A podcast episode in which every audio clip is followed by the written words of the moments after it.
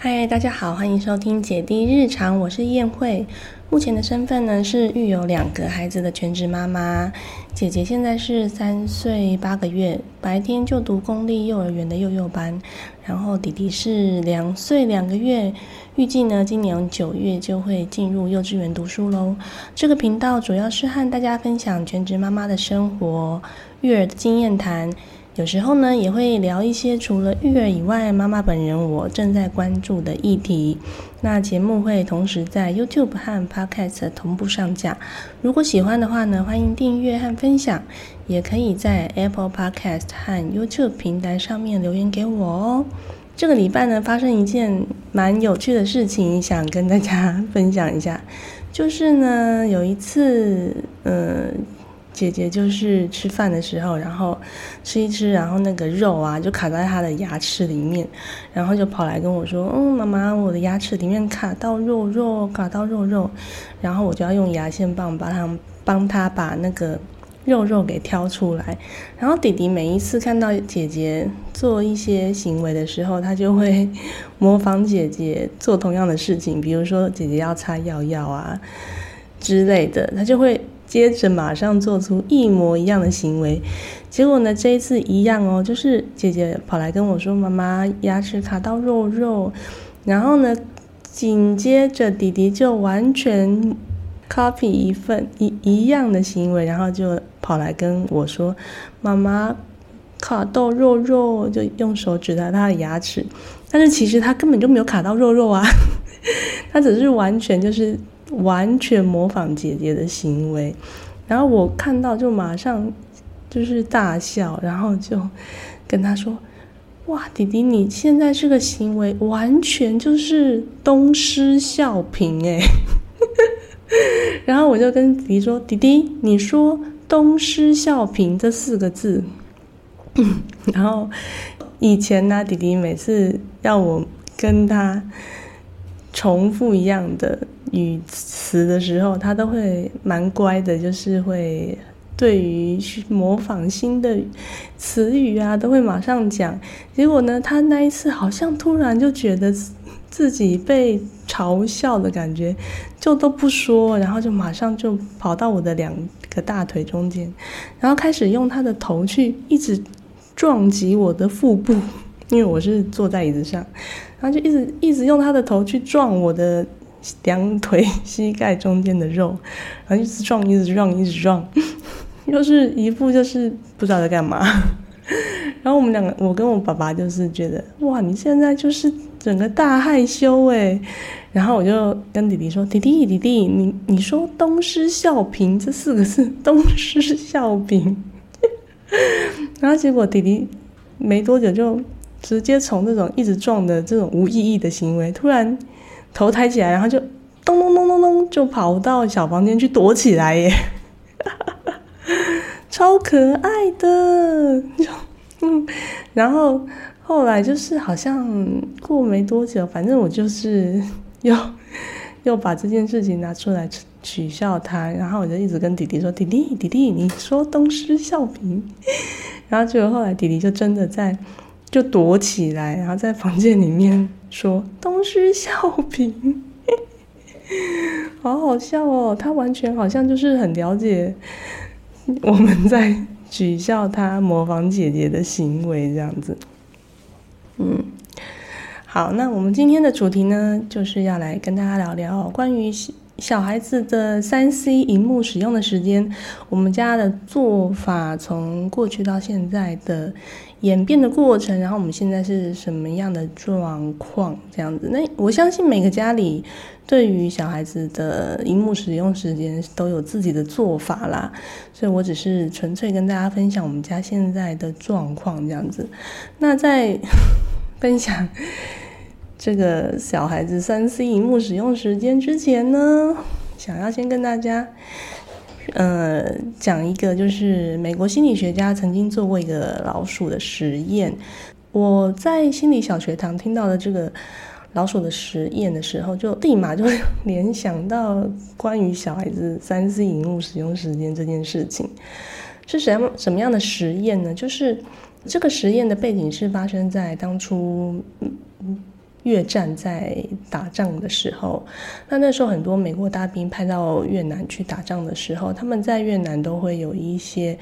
嗯，因为很辛苦，然后心理上面都会有很大的压力，所以他们在越南那边都会有一些毒瘾的问题，就是会吸食吗啡。那有一些有些心理学家就会很担心说，这些美国大兵他们的。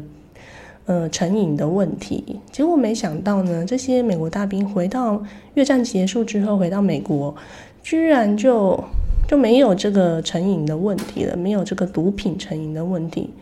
就自然就没有了。那心理学家就是很好奇这件事情，所以呢，他们就做了一个实验。那这个实验就是他们把老鼠分成两组，一组老鼠呢是嗯，生活在一个。环境很局促、很狭小的地方，然后这些呃居住在比较不舒服地方的老鼠呢，他们就会去呃饮用有添加吗啡的吗啡水。那嗯，我相信，如果说我们的常理判断，如果我们喝了吗啡水的话，上瘾的话，应该就会一直喝，一直喝嘛，这是我们的常理判断。但是呢，另外一组老鼠的实验是，嗯，他们居住在一个比较大的空间，就是对他们来说是一个非常宽广的环境，然后嗯嗯，生活就是居住的环境都比较对心理层面来说是比较舒适的。那这些老鼠呢？诶。居然就是自动自自然的就不会主动去饮用吗啡水耶，并没有叫他们不要去喝，他们就是自然就不会去喝。我觉得这个实验真的对我来说蛮震撼、蛮大的，就是蛮冲击的，因为这个实验就会让我直接联想到说，嗯，心理压力真的会造成一个人对于会上瘾的东西。呃，成瘾的问题有很大的影响，所以其实在我生小孩之前，有时候都会跟我先生聊到一些三 C 的议题，因为我也是很担心说，现在手机、平板这么发达跟普遍的存在，我就是蛮担心小孩子以后会 手机成瘾这样子。嗯，也会想说啊，那他们长大以后，什么时候应该要给他们用手机？什么时候要让他们有自己的手机？我那时候跟我先生讨论这件事情的时候，他其实都不会跟我正面回答关于沉迷三 C 这件事情，他都会把重点放在嗯，不是沉迷电动游戏上面。呃的问题不是电动游戏本身的问题，而是应该要去呃关注他为什么会沉迷电动游戏，或是为什么会三 C 成瘾，然后是不是因为他想要逃避生活上的某些议题，比如说亲子关系很紧张啊，然后课业压力很大啊，同才有问题呀，或是嗯对生活上面失去了很。失去热情啊，失去重心，对很很多生活上都没有想要做的事情，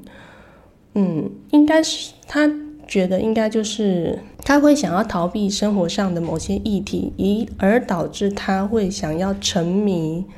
电动游戏或是三 C 成瘾这样子。所以，我先生他自己过去的经验就是，但也有过那种打电动打到。都不睡觉啊，然后，嗯，打到就是妈妈很生气啊，然后把那个电电视游乐器就是摔烂、剪断这样子，嗯，所以虽然他自己本身也有过往的经验，也有自己沉迷电动游戏这件事情，但是他还是会认为说，嗯，这件事情不是要放在禁止他。电动游戏，而是要去关注他嗯有没有生活上面的重心，所以嗯，我觉得这个就可以扣回老鼠实验这件事情，就是嗯，我们应该是要去看说有没有提供孩子很丰富的呃环境，然后很多生活上面的经验的选择，嗯，让他有很多除了电动游戏以外的热情，嗯。那电动玩电动游戏呢，可能也是只是一个他生活上面的其中一个选择而已，而不是变成一个单一的选择。那当然看电视也是一样。那我们家以前我自己啦，我自己以前的家庭环境啊，其实是我妈妈还蛮对我们看电视还蛮严格的。就是我小时候的印象，就是我妈妈是不。不太允许我们看电视。然后我以前我家是住在两层楼，我爸妈住五楼，然后我跟我哥住四楼。那我都会在四楼，有时候都会偷偷看电视。那我为什么说偷偷呢？因为我妈妈就是不准我们看电视，但是其实四楼有一台电视，然后我都会听那个。楼梯的脚步声，如果那个脚步声是我妈妈走路的声音，我就会立马把电视关掉，然后跑到房间里面假装在看书。但是呢，如果是我爸爸走路的声音呢，就嗯就可以 继续看电视这样子。因为因为我爸爸不不会管我们有没有在看电视，嗯，所以对我来说，电电看电视这件事情好像就不是那种看电视是一种罪恶，而是。爸爸妈妈的标准不一样，所以就是那种因人而异不同的标准。嗯，但是后来我自己成为爸爸妈妈之后，我就发现，哎，真的是好像妈妈都会管的比较严呢。因为，嗯，我相信大家都成为爸爸妈妈之后，应该都会知道说，小朋友长时间的接触。三 C 荧幕的话，就是会对于他的大脑发育会有影响。那当我一直都知道这件事情之后，我就会对于小孩子的荧幕使用时间都会控管的比较严格，然后也会觉得哦，尽量能不不看就不看。那在家里也是，我先生对于这件事情并没有看的那么严重，所以自自自然而然，小朋友就会嗯觉得说哦。爸爸妈妈的标准不一样，然后有想要看、偷偷看手机荧幕的时候，自然或是看电视的时候，自然就会跑去跟爸爸讨这样子。但是因为我先生都是一直比较尊重我的意见为主，然后也会嗯认为就是嗯，如果家里要看电视的话，就是要。就他不会说，好，那我们来看电视。如果我在场的话，他就会跟小朋友说，那你问，你去问妈妈，就说电视是妈妈在管的。好，那美国儿科医师学会呢，他们在二零一六年就有发表了一个对于学龄前的幼儿的三 C 荧幕的建议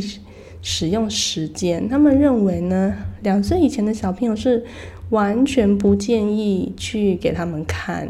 电视啊，或是荧幕啊，这样子会跳动的画面。那二到六岁就是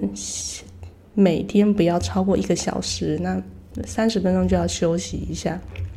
那脑科学的研究也发现说，当小朋友超过看超过一个小时的话呢，他脑波里面就会呈现跟吸毒上瘾者的症状是一样的。状态这样子，所以呢，一旦你超过一个小时之后呢，你的大脑就会呈现一种假性过动，然后只要不给他看呢，就会哭闹不止，这就是开始让他渐渐有这种过动的情况。那。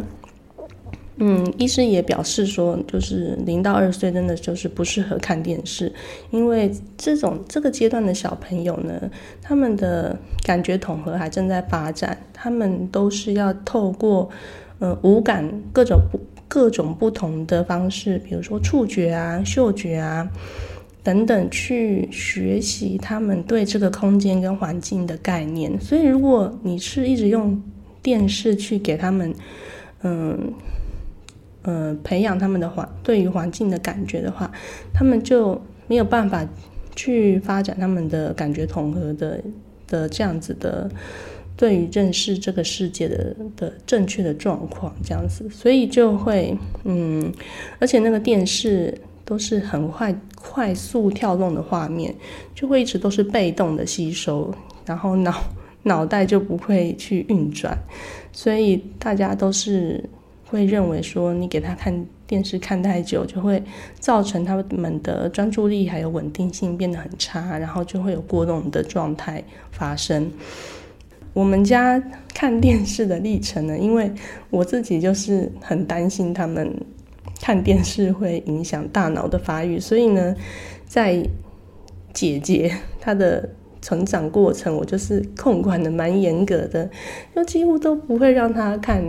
看手机、看平板、看电视，我几乎都没有让她看，这可以说是完全没有。然后大概一直到她两岁半吧。然后他那时候即将要上幼稚园了，可是他都还穿尿布，就是都我都没有让他试试着去马桶上上过厕所。那那时候好像有问他要不要去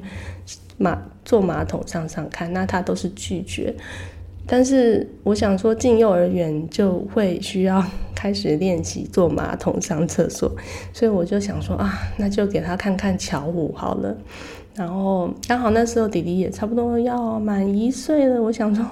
后来生了二宝，真的二宝都会跟着姐姐，跟着大的一起看看电视这样子。然后我那时候也有一点带二宝到一打二到那个时候，其实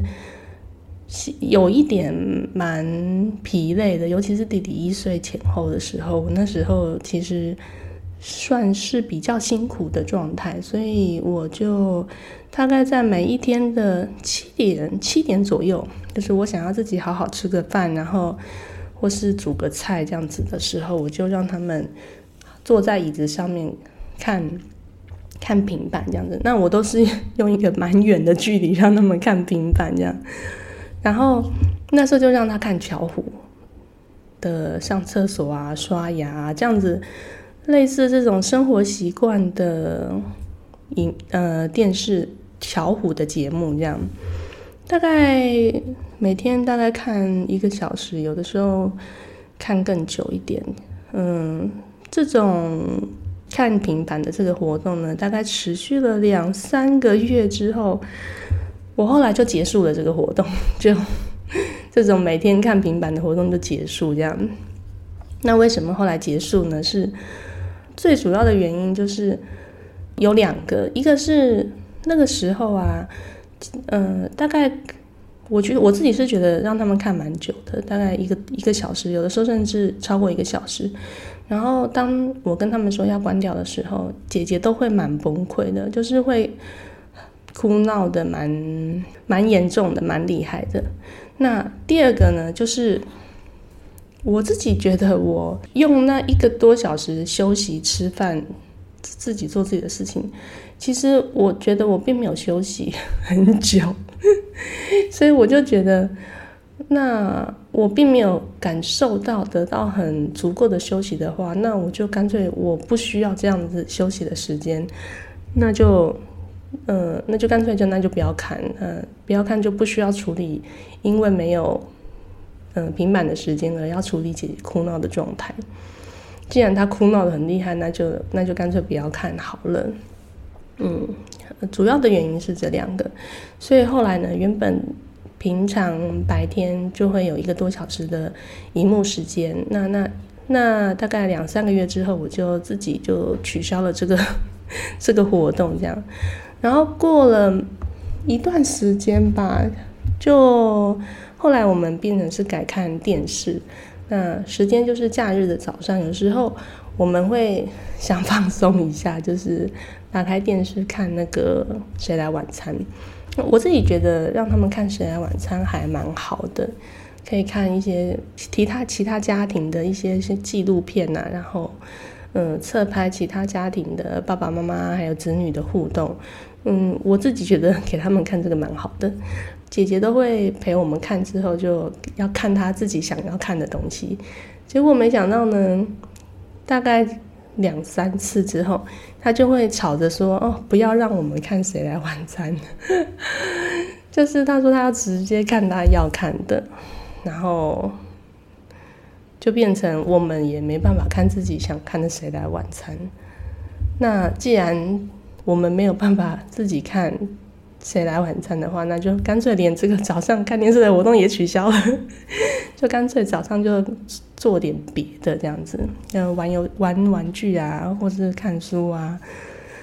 或是带他们到公园走一走啊什么的。总之呢，原本有一段时间是早上有看电视的这种时间，后来也取消了。所以结果后来呢，我们最近这已经持续大概半年左右吧。就是我们现在把看电视的时间呢改到周末的晚上。就是呢，我们白天会做别的活动，比如说在家里玩玩具啊，在家里做烘焙啊，做点心啊。然后下午午睡，大概四点多起床之后呢，就带他们到公园玩，然后。玩一玩，吃个晚餐，回家洗澡，整天这样子做完之后呢，大概八点多九点了，那就可以开始看他们想看的电视，然后他们也都很放松，然后看电视很愉快这样子。所以我们现在基本上呢，平日啊，就他们就是没有电视的时间，然后他们现在电视的时间都是六日的晚上，大概。八九点之后到睡觉前这样子啊，我现在觉得他们现在这个时间蛮好的，就是嗯，因为他们就是看电视的时候会有一个蛮特别的习惯，嗯，我不知道大家的小孩子看电视会不会有这样的。特质就是，我是没有办法播放一个节目让他们继续看的，因为他们就会哭闹说这个不是他们要看的。那因为我们家里面的电视呢，它是它不是电视，它不是第四台的频道，他们也不是 MOD 的频道。我们家的电视是直接接着电脑，所以我们的电视是直接用电脑去放 YouTube。然后让他们自己选 YouTube 里面的节目。那我我知道现在的电电视也是可以直接联网啦，所以联网的电视其实也是一样的意思，就是直接看网络上面 YouTube 的频道。所以呢，他们就会自己去选择他们要看什么东西，而不是像以前我们在看电视的时候是转到某个频道，然后就。他播什么，我看我们看什么。他们现在的状态就是，他们都是看那个英文歌，他们很爱英文歌，那个 Coco Melon 的英文歌，或是现在有看一个那个玩具车的英文歌，几乎都是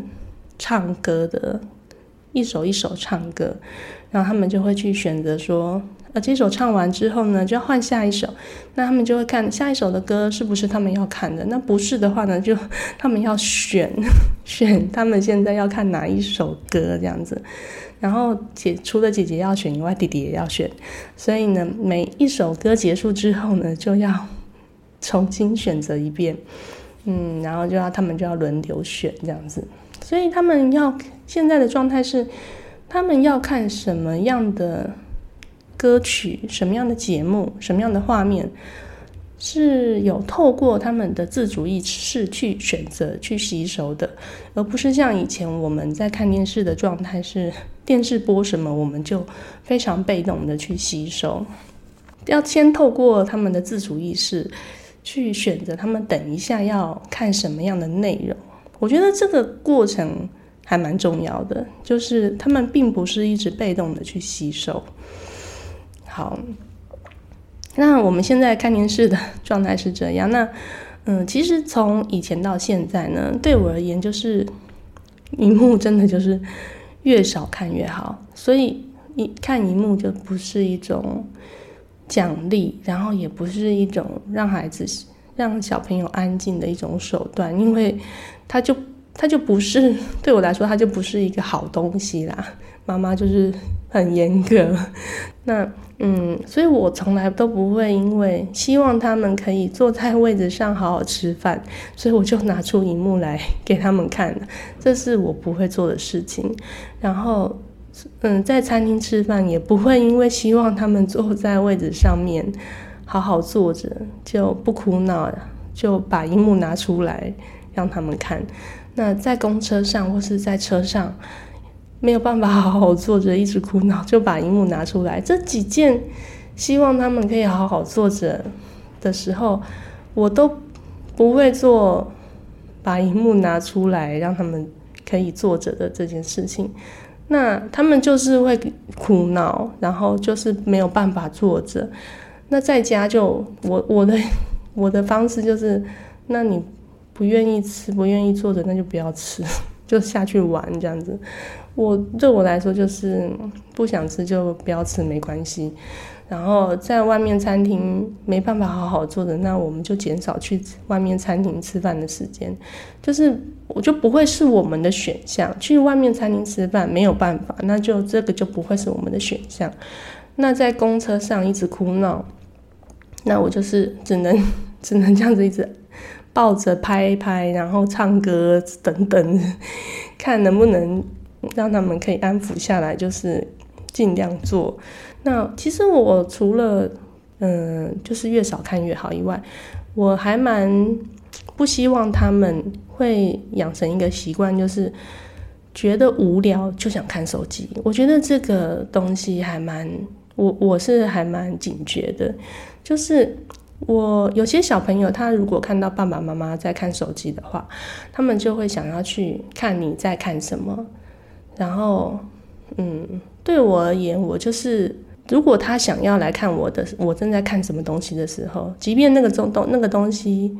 跟他们无关，或者是不是一个会跳动的画面，不是只是一个文字，我都不会让他们看，就是。他们只要想要来看我的手机在看什么的时候，我就直接把手机盖起来，或是我直接把手机收起来。那我就是现在可以不用看。那他想要做什么，我就直接陪他做什么。他想要我陪他玩，我就直接陪他玩。那我也会尽量减少我在小朋友面前划手机的这个行为。嗯，如果他对我现在在看手机，手机里面的内容有兴趣的话，那我就马上把手机收起来。因为我就是会觉得，如果我让他们看我现在的手机在看什么的话，我总觉得就是会养成一个习惯，就是哦，他可以来看我的手机，那他以后觉得无聊，我正在划手机，他也可以来看我的手机。所以，嗯，我在亲子馆曾经有认识过一个妈妈朋友，就是她的做法是，嗯，她不觉得。嗯，手机看很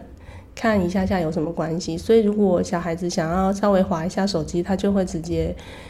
让他滑。然后，嗯，想要看什么就会直接让他看。那，嗯，也许就是看一阵子或是一下下这样子，就会定个时间这样这样这样子，不会让小孩子看太久。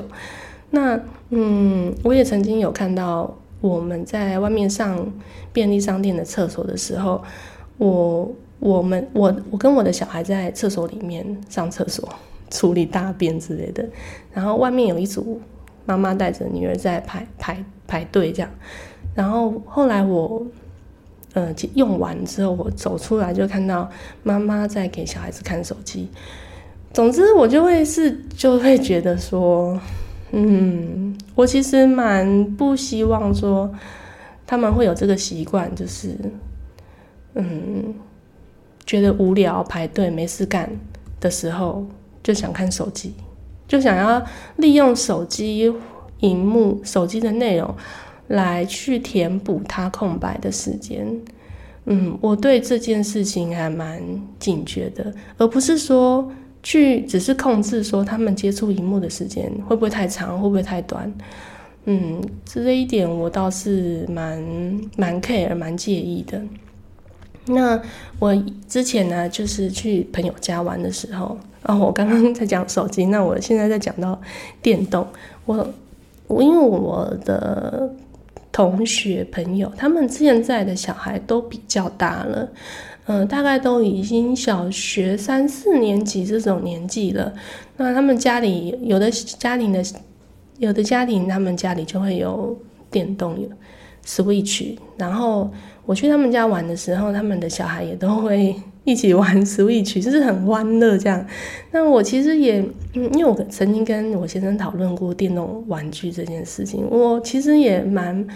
不是很排斥电动游戏，而且我觉得 Switch 好像也可以有很多跳舞啊、运动啊这样子，就总觉得其实好像给小孩子打打 Switch 也是蛮不错的选择，假日的休闲活动这样。结果我我就有稍微问了一下我朋友，对于嗯家里有 Switch 之后觉得怎么样？这样子小孩子的反应是什么？那他就讲了一个嗯可能要我注意的事情，就是因为他说他们家也是有 Switch，然后他嗯因为 Switch 是可以随身携带的，所以呢。他们家的小孩，也就是也是很喜欢打 Switch 的电动，所以他们就会把 Switch 随身携带在电身上，然后在外面只是等红绿灯几秒的时间而已，他的小孩就会想要拿 Switch 出来玩，所以他就觉得。就有跟我讲到这一点，就是嗯，小孩就是会这种行为，他他觉得会想要稍微提醒我一下。那我我听到这个随时都会想要拿出来玩的这种，嗯，我就有一点瞬间浇熄了让小孩子接触电动的心情。不过我想每个小孩子的个性也是没不太一样啦，然后对于。电动的热情也不太一样，那有些可能小孩就是一开始就很沉着迷，然后可能过了一阵子就没有那么喜欢。那也许就是嗯，不想让他那么随时随地都想打电动，就不要让他带出门也是 OK 的。这样，总之呢，电动游戏这件事情，可能也许在我心中可能需要再沉淀一阵子，再想想看，说需不需要给小孩子接触这样子的。电动游戏，嗯，好，那嗯，可能也因为我们家平常都没有在看电视，所以呢，嗯，他们自然而然放学回家就会自己找事做，自己找东西玩。那刚好他们也是姐弟嘛，有手足，所以呢，他们姐弟就可以玩在一起。就算是真的是有手足的好，最大好处就是有伴可以玩。嗯，对妈妈来说，现在真的是开始进入轻松的时刻，这样。嗯，所以平常没有电视，他们就不会跟我说哦，我要看电视。那我其实都有跟姐姐说，那我们放假就就看电视，这样放假电视时间就是放假，所以他只有在。假日的时候才会，嗯，是电视时间到了就 会看电视这样。那其实他不是电视时间，他都不会特别跟我要看电视。对呀，然后所以我就觉得，哎，好像这个时间实行了几个月之后，就觉得哎还不错哎，因为他们在平日都会自己。因为没有电视嘛，所以他们都会自己找要玩的玩，然后有的时候一边玩呢，都还会一边唱那个他们在电视上面看到的歌，就是嘴巴一直唱，然后手里一直玩。那我觉得这个画面给我的感觉就好像是，嗯，大家都说睡眠很重要嘛，就是睡眠也是一种让自己平白天学习的时候。可以有一个很好的沉淀，然后让他进入自己真的 嗯深沉的那个潜日潜意识这样子。通常我们学了一个东西，睡了一觉起来之后，就觉得嗯好像本来不会的，突然会了。那我觉得他们只有假日才可以看电视的时候，感觉就好像是平日没有个电视的时间，就是把这些在电视上面看到的一些。东西可以在平日好好的吸收起来，然后用自己的语语言去转换，这样可能因为他们也都是看英文歌，所以我就会觉得，嗯，这个电视时间也是一个很很好的教育的、很好的学习的时间，这样子。像弟弟他，还有弟弟才才两岁多，因为有看在看电视的关系，对于英文的吸收都 很好诶，就是因为他们都在看英文歌，嗯。我们每次啊，电视时间要结束的时候啊。就会，嗯，通常都是跟他们说，那我们再选两个就要结束喽。那姐姐可能就会跟我讨价还价，说那再三个或再四个，那我都会说好，那就是再三个或四个，就是让这个决定要什么时候把电视结束的这个权利呢，交给小朋友的手上。我后来才发现，嗯，这样子做其实是。嗯，比较好的，而不是我说大人说什么就是什么。以前我可能就会说，那我们再看一个就结束，然后或者是嗯，看到长针指到几就结束。那这这种很硬性的规定，对他们来说其实是蛮强硬的，蛮不合理的要求。那后来我反而是把嗯什么时候电视结束的这个权利交给姐姐，就是。我跟他们先跟他们说哦，那我们要准备休息了。那我们要再看几个休息呢？那这个几个的决定权就放回到姐姐身上。后来用这样子的方法，姐姐都不会因为电视关掉而崩溃或者歇斯底里，这样子都是还蛮平和 和缓的结束这个电视活动。所以后来我就知道说，哦，除了把权力。还给小孩子以外，让他们自自主去决定这件事情，然后，而且就是很多事情都需要有一个弹性的存在。嗯，那他们现在才一个三岁半，一个一个两岁多，都还只是在给他们每周一点点看电视的时间，就是对我们来说。三次荧幕使用的时间就只有这样，那以后他们渐渐大了，上了小学，上了中学，哦，学校就会有平板呐，然后还有一些课业上面需要用到群组啊，然后用手机去联络啊，我我觉得以后就真的要伤脑筋很多，就是如果自己有手机的话，就会需要伤脑筋。手机要怎么去使用啊？什么时候要给他们手机呀？但是我觉得，嗯，虽然我们还没有到那个阶段，但是不管怎么样，我觉得真的就是要把重点放在我们之间亲子的互动有没有是一个很很正面的，然后很多交流的机会，很多交流的时刻。然后我有没有提供很丰富的环境，然后给他很多的刺激，然后让他的世界不是只有荧幕里面的内容，然后也不会让他觉得嗯常常觉得很无聊啊，或者是常常觉得压力很大啊，他常常觉得生活只有课业啊什么的，就是我我觉得这个才是重点，让他不要沉浸在。手机呀，然后嗯，我我想应该是这样。虽然我还没有，我的小孩还没有到那个阶段，嗯。那我在几个月前，公司有一个节目叫做《换个爸妈过几天》，我不知道大家有没有看过。就是它是一个一个单元，有点有点像是谁来晚餐，就是有一季一季的单元。那第一季里面，其中有一个单元就是特别针对。手机成瘾的国中生吧，嗯，那个那几个小孩好像都就是国中生。那拍摄他们在嗯交换家庭的这一周里面的生活，哦，那那他们那两个小朋友手机成瘾的程度真的是叹为观止诶。那个男生就是一直在打电动，然后另外一个女生好像是一直在社群网、社群媒体上面一直挂着之类的。总之，我觉得这真的是对于青少年而言是一个蛮严重的议题。那我也曾经在 podcast 上面听到有不同的父母有不同的做法，就是有的在小学三四年级就直接给小孩智慧手机，但是没有给他网络，所以即便他带到学校，学校也没有网络，所以他们他的智慧手机也顶多打打那种很简单的游戏。然后在家里呢，就是网络有嗯时间限制，到了几点就会没有网络这样子，所以他就是让小孩在小学的阶段呢，就可以自己去。控制自己使用手机的嗯自律的行为，诶，这点我觉得蛮重要的，